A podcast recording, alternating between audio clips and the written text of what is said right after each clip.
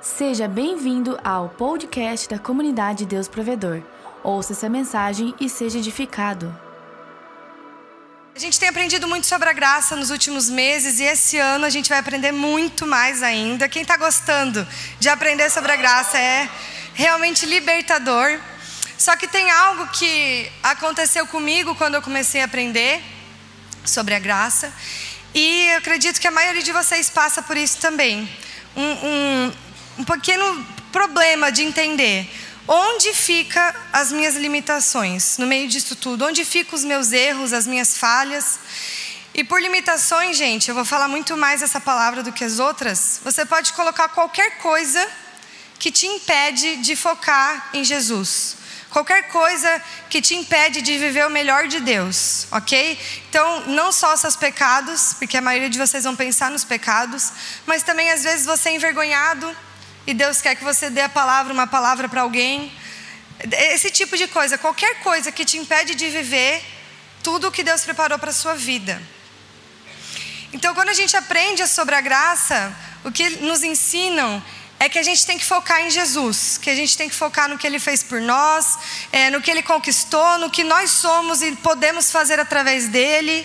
E isso é verdade, a gente realmente deve ter Jesus como foco, porque dele, por meio dele, para ele são todas as coisas. Romanos 11, 36. Então a gente realmente deve focar em Jesus. Quando a gente entende isso, a gente começa a tentar focar, colocar Jesus como centro. E daí falaram para você que você, quando orar por um enfermo, você vai curar aquela pessoa através de Jesus. Mas quando você vai fazer isso, você lembra que você não orou o suficiente aquela semana e não tem coragem de fazer. Ou quando falam para você que através de Cristo você é filho, você é filha, então você está focando nisso, mas quando realmente você precisa entender aquilo, você lembra que tem aquele pecado que você faz desde sempre até hoje não conseguiu parar. Enfim, sempre tem coisas na nossa frente que nos impedem de focar em Jesus. E o que nós entendemos é que precisamos focar nele. Então, as duas reações mais prováveis depois de entender isso é: a gente quer esquecer os nossos, as nossas limitações, os nossos erros. Só que a gente faz isso de que forma? Ou a gente tenta tanto esquecer, não, eu tenho que esquecer, eu não posso mais ser assim, eu tenho que passar disso, que acaba focando demais nisso e Jesus deixa de ser o foco, ou a gente finge que esqueceu, porque ninguém realmente consegue esquecer. A gente finge que esqueceu e começa a se sentir melhor que os outros. Ah, porque quando eu entrei na igreja eu fazia tal pecado, hoje eu já não faço mais. Ah, porque hoje eu já tô, eu tô muito mais tempo na igreja que fulano, o que, que ele acha que tem para me ensinar, enfim. E acaba esquecendo que você tem sim falhas, limitações como todo mundo. Amém? Vocês estão entendendo até aqui? Só que as nossas limitações, elas têm um papel importantíssimo na nossa vida. Elas não foram feitas para ser esquecidas. Como assim, né? Deixa eu tomar um golinho aqui depois disso. Calma aí. Porque quando a gente aceita Jesus, o que é a graça, né, gente? Vamos falar sobre o que é a graça. É quando você reconhece que você é um pecador, que você é limitado, que você não tem mais jeito e que você precisa urgentemente de Jesus, porque só Ele pode te salvar. Isso é a graça. É quando a gente reconhece quem nós somos e corremos para Jesus. Amém? Então, foi os nossos erros que nos fizeram correr para Ele. Porque isso é a graça. Se, se você fosse perfeito, se você não tivesse falha, não tivesse limitação, fosse perfeito, você não precisaria de Jesus, você não precisaria da graça. Porque você já tem tudo que você precisa. Por isso que muitas vezes é tão difícil ganhar pessoas que a vida está ótima, que a vida está bem. Não tem? Geralmente pessoas mais ricas que o financeiro está ótimo e a família tá, vai tudo bem. É tão difícil ganhar essas pessoas porque elas acham que está tudo bem com elas, elas não precisam de um salvador. Mas a gente precisa lembrar das nossas limitações para que a gente esteja constantemente correndo para Jesus. Elas não devem ser o nosso foco, mas elas devem existir. Gente, vocês, hoje, vocês têm tal falha. Tá, sei lá, hoje eu peco tal coisa. Você deve correr atrás e parar de pecar. Cometer aquilo ali. Mas amanhã você vai ter outra falha, depois de amanhã você vai ter outra falha e sempre vai existir defeitos em você. Nunca vamos ser perfeitos até que Jesus volte, até que Jesus reine. A gente não tem como ser perfeito.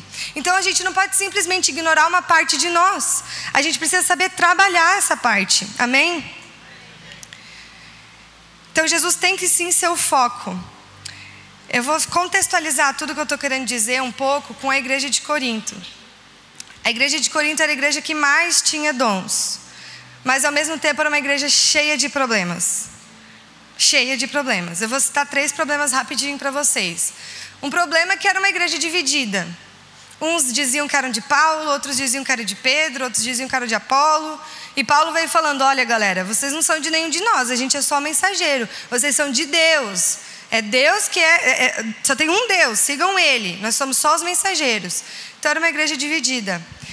Era uma igreja de imoralidade também. Era, uma, era algo comum na cultura daquele tempo para eles. Não sei se vocês têm noção do que é imoralidade, porque hoje em dia não tem muito disso, né? A gente é mais assim, bem santo nossa cultura. Mas naquele tempo tinha muita imoralidade. Então a igreja tomava aquilo como normal. Então Paulo é, vai falar no capítulo, deixa eu ver certinho para vocês procurarem depois. No capítulo 5, tinha um homem de 1 Coríntios, tinha um homem que vivia com a esposa do pai. E a igreja toda sabia. Por viver, vocês entendem o que eu quero dizer, né? A igreja inteira sabia e ninguém fazia nada. E Paulo falou: gente, vocês não vão corrigir o irmão? Vocês não estão vendo o que ele está fazendo? Outro problema da igreja de Coríntios era que é, eles, quando tinham um problema entre si, eles iam direto para uma autoridade, alguém, alguém maior. No capítulo 6, Paulo está falando sobre um problema legal mesmo, judiciário, assim, que eles correram direto para um juiz. E Paulo está falando, meus queridos, vocês não têm o um Espírito Santo? Por que vocês não procuram primeiro o Espírito Santo? Como assim vocês estão escutando conselhos de alguém que não é guiado pelo Espírito? Então, a igreja de Corinto tinha muitos problemas, esses aqui são só três. Assim como nós temos, eu na verdade me identifiquei muito com esses três problemas. A igreja de hoje ainda tem esses três problemas. Mas ainda assim era uma igreja com mais dom, que exercia dons, que sabe que o espírito se movia. Como isso é possível na nossa mente humana? Isso não é possível. Como que eu tenho cheio de problema e posso agir em Deus, posso agir no espírito? Na nossa mente não dá para entender. Mas eu quero mostrar para vocês um pouco do que Paulo ensinava para eles. Por que, que eles conseguiam viver desse jeito? 2 Coríntios, põe lá para mim, é, capítulo 12, do 7 ao 10.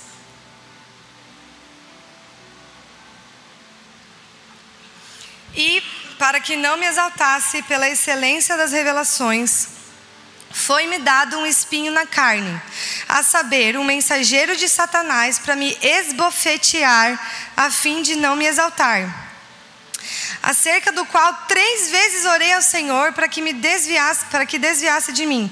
E disse-me: A minha graça te basta, porque o meu poder se aperfeiçoa na fraqueza.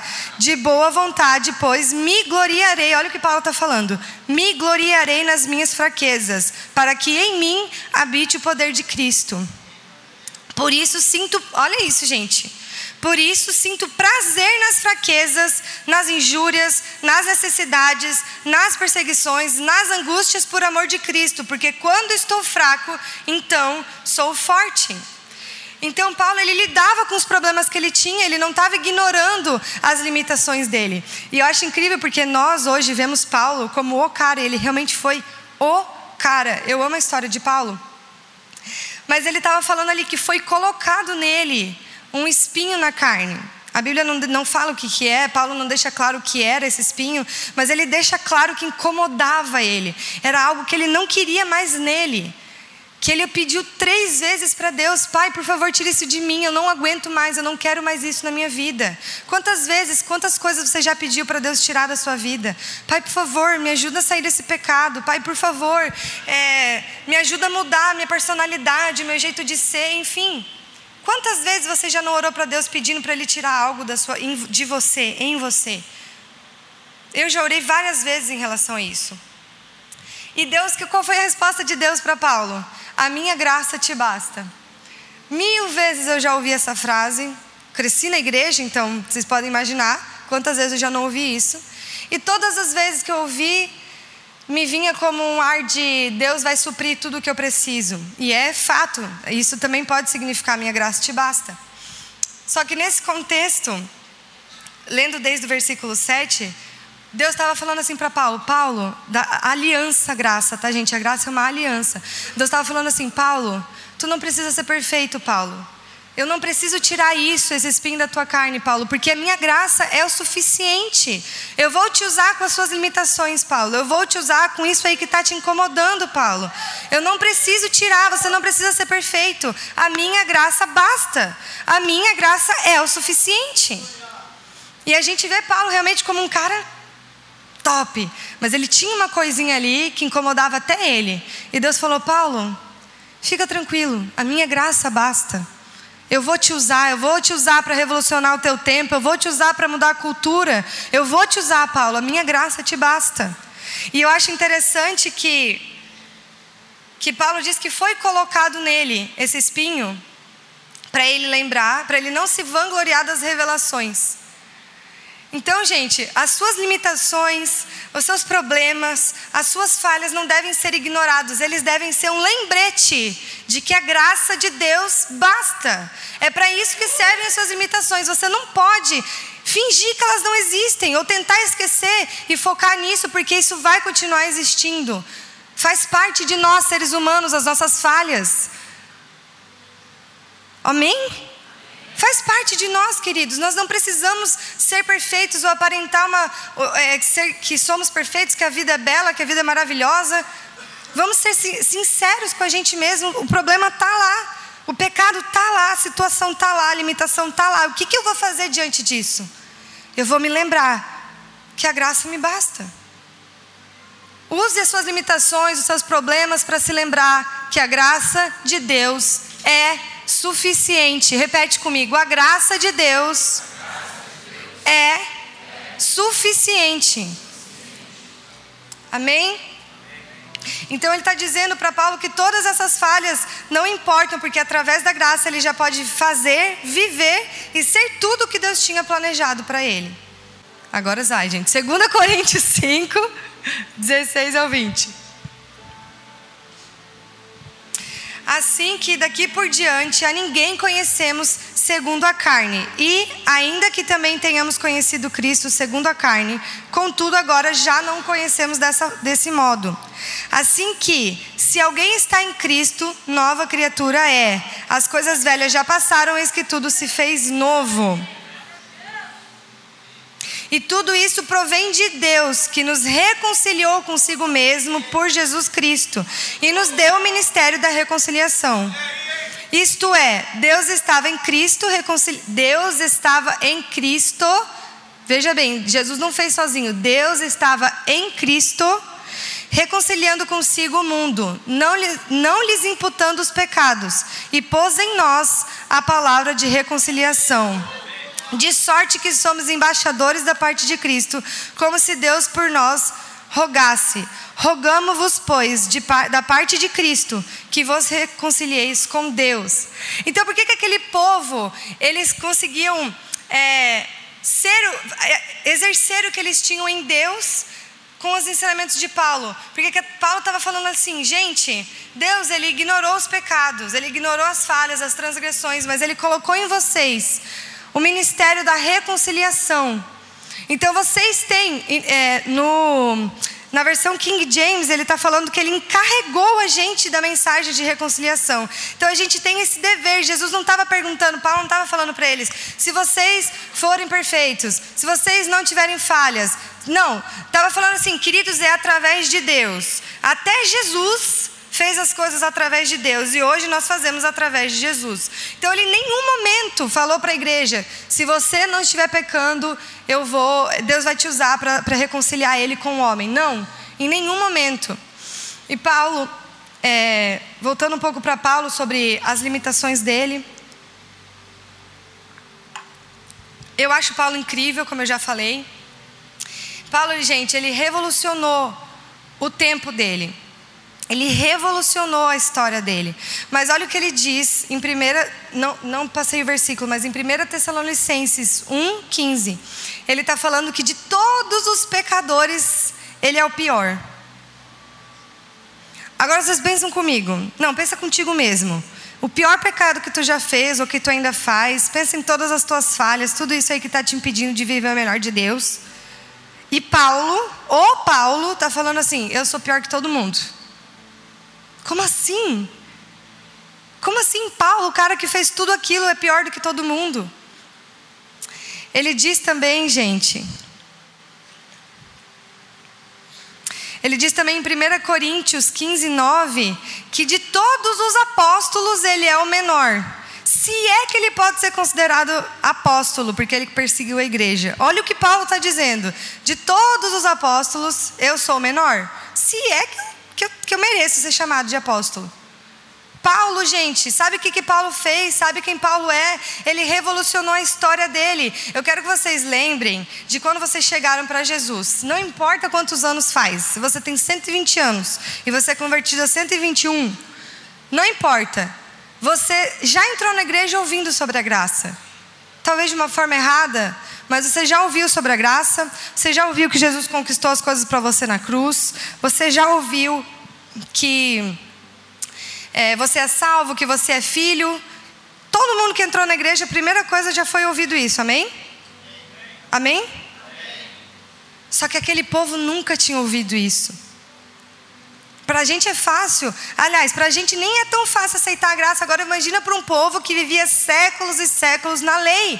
Eles só tinham uma opção, galera: lei. Uma, só uma opção: lei. E Paulo veio fazendo o quê? Veio pregando a graça, veio revelando a graça, veio falando: olha, vocês são filhos. Quantos de vocês estavam no espiritual? Uau! Glória a Deus. Então vocês estão pegando fogo. É, lá num, numa das devocionais do espiritual, na primeira, na verdade, eu citei sobre a adoção. Que naquela época a adoção era algo extremamente importante para aquele povo. Porque se você era filho de sangue, o seu pai podia te deserdar, podia até te matar, dependendo do que você fez. Agora, se você fosse adotado, ele nunca mais poderia te deserdar e nunca poderia fazer algo contra você, porque ele escolheu te escolher. Então, pra, hoje a gente não vê adoção dessa forma, infelizmente, mas naquele tempo, quando Paulo chegou falando, gente, vocês são adotados por Deus, Deus adotou vocês. O que, que, peso que fez aquilo na cabeça das pessoas, porque até um dia atrás Deus era aquele cara mau que ficava matando quem fizesse tudo errado, e agora Deus me adotou? Como assim? Como assim eu sou filho? Agora ele não, pode, não vai fazer mais nada contra mim? Agora ele me ama? Agora eu sou herdeiro dele? Gente, aquilo para aquele povo, o que Paulo estava pregando foi revolucionário. Mudou a cultura deles. Não é à toa que ele está constantemente corrigindo a igreja através das cartas. Mas se eu chegasse aqui em cima para vocês hoje e falasse assim, gente, prazer, eu sou a Sara. É, eu sou pior que todo mundo aqui, tá? Faço tudo errado mesmo, sou pior que todo mundo, pior dos pecadores. Agora deixa eu ensinar para vocês uma coisa aqui. Vocês iam olhar para minha cara, ah, tá. Tu é a pior de todas e quer me ensinar alguma coisa. O que que tu vai me ensinar?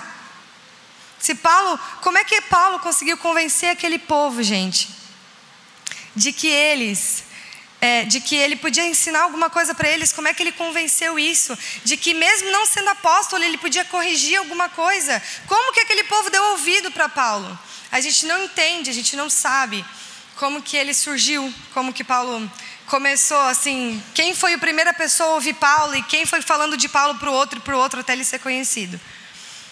Mas as pessoas ouviram Paulo porque elas viam tudo o que aconteceu através do ensinamento dele. Elas viram toda a transformação que o ensinamento que Paulo trazia causava.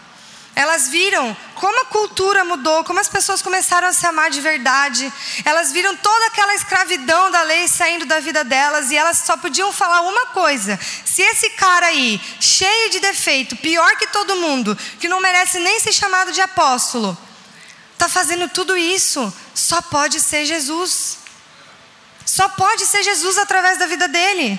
Então era isso que as pessoas viam em Paulo. E ele fazia questão de escrever nas cartas. Gente, eu nunca chegaria aqui em cima e falaria que eu sou pior que todo mundo e depois ia querer ensinar alguma coisa. Vocês não iam me ouvir. Provavelmente, né? Mas ele fazia questão de escrever nas cartas que ele era falho. Por quê? Para que a glória fosse de Cristo, para que o foco fosse Jesus. Tanto que quando as pessoas falaram, eu sou de Paulo, ele corrigiu: não, vocês não são meu, não, vocês são de Deus, vocês são de Cristo. Eu faço tudo através de Cristo. E como a gente já leu, ele ensinou para aquele povo, gente, é tudo através de Jesus, é tudo através de Deus. Ele ignorou os pecados e colocou em você o ministério da reconciliação. E o que eu quero te falar essa noite, gente, é muito simples, como eu falei lá no início. As suas limitações não vão desaparecer, mas use elas para a glória de Deus. Você não precisa fingir ter uma imagem lá fora quando você for ganhar alguém. Ai, eu sou cristão e minha vida é muito boa eu vou na igreja e eu amo todo mundo. Gente, você tem problemas. Todo mundo tem. Todo mundo é falho. Agora, se você não deixar esses problemas te impedirem de Jesus te usar, as pessoas vão falar: eu posso ser amada por esse Jesus também, porque se ele ama ela, se ele ama ele, eu também posso ser amada.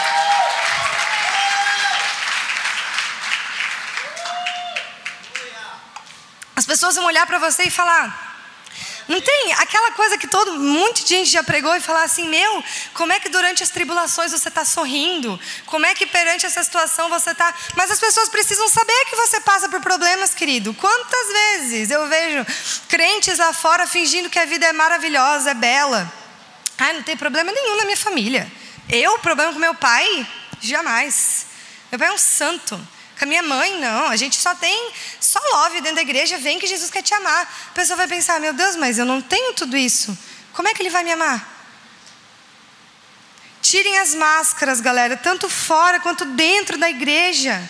Principalmente dentro da igreja, pelo amor de Deus. Se você tem vergonha de ser você mesmo aqui dentro, onde todo mundo só quer te amar, só quer te ajudar, onde você não deve ser julgado, Tirem as máscaras para que a gente possa edificar uns aos outros, ajudar uns aos outros. Tirem as máscaras. Vocês são falhos. Vocês são imperfeitos. E vocês nunca vão conseguir ser perfeitos.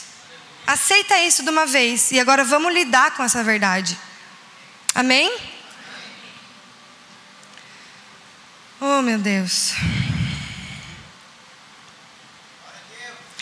Na verdade, gente, é simples assim que eu queria passar. Sei que a mensagem foi curta, mas é algo que Deus trabalhou no meu coração numa devocional e eu pensei, Deus tem trabalhado muito em relação a isso na minha vida, em ser vulnerável, em tirar a máscara. A primeira vez que eu ministrei é, uma certa ministração, vou falar qual, no encontro com Deus ano passado, eu falei um pouco do meu testemunho, coisa que antes eu tinha vergonha de falar, eu pensava, o que, que vão pensar de mim? A filha do pastor. O que, que vão pensar de mim? Mas Deus ministrou muito forte no meu coração. Filha, tu tem que ser vulnerável, tira a máscara. E meu Deus, o pastor Tiago, a pastora Daiane voltaram agora com uma revelação tremenda sobre isso também, gente. Esse ano a gente vai crescer demais em sermos vulneráveis e sinceros. Tira a máscara, querido. Seja sincero com seus problemas. Entregue eles aos pés de Jesus. Eu não estou falando que você tem que aceitar os seus, os seus erros e as suas falhas e os seus pecados. Eu estou falando que quando você conseguir vencer esse, vai vir outro. E vai ser sempre assim até que Jesus volte. O foco tem que ser Jesus.